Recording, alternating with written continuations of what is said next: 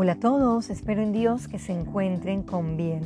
Justo hace unos días conversaba con niños y jóvenes acerca de la importancia de la Biblia. ¿Es para usted la Biblia una necesidad y prioridad? No pretendamos sentirnos cerca de Dios si nunca abrimos su palabra. ¿Cómo conoceremos sus pensamientos? La verdadera fe nos debe llevar a una acción. Al oírla, meditarla, escudriñarla, eso es una vida de fe real y con fundamento. Acompáñeme a Romanos 10, versículo 17. Así que la fe es por el oír y el oír por la palabra de Dios. Si la Biblia no es su prioridad, simplemente será dominado por sus emociones, sabiduría humana, mas no controlado por la sabiduría divina que le daría discernimiento entre el bien y el mal. Vayamos a 2 de Timoteo 1:13.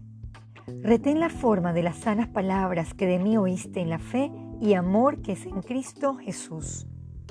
Este versículo detalla un verbo interesante, retener. Esto significa no dejarla ir. Usted día a día está reteniendo un montón de cosas, pero no se ha propuesto a dedicar tiempo para retener lo que realmente tiene valor, o sea, buscar la Biblia con la misma pasión que busca otras cosas. Otra cita que habla de retener es Tito 1.9. Retenedor de la palabra fiel tal como ha sido enseñada, para que también pueda exhortar con sana enseñanza y convencer a los que contradicen.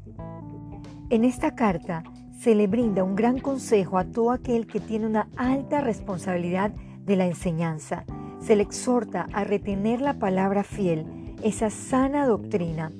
¿Estamos nosotros en la necesidad de retenerla, guardarla y ponerla por obra? Si esto no es así, fácilmente estamos proyectando una falsa religiosidad. Vean la siguiente reprensión en unos versículos más adelante. Tito 1.16 profesando conocer a Dios, pero con los hechos lo niegan, siendo abominables y rebeldes, reprobados en cuanto a toda buena obra.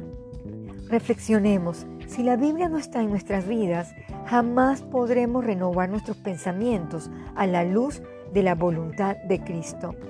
Seguimos cegados y con nuestras mentes reprobadas.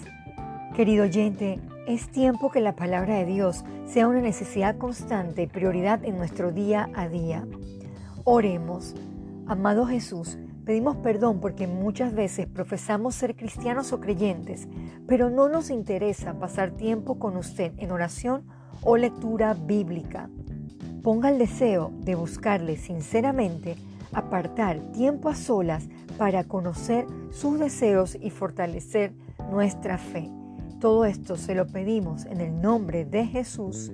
Amén.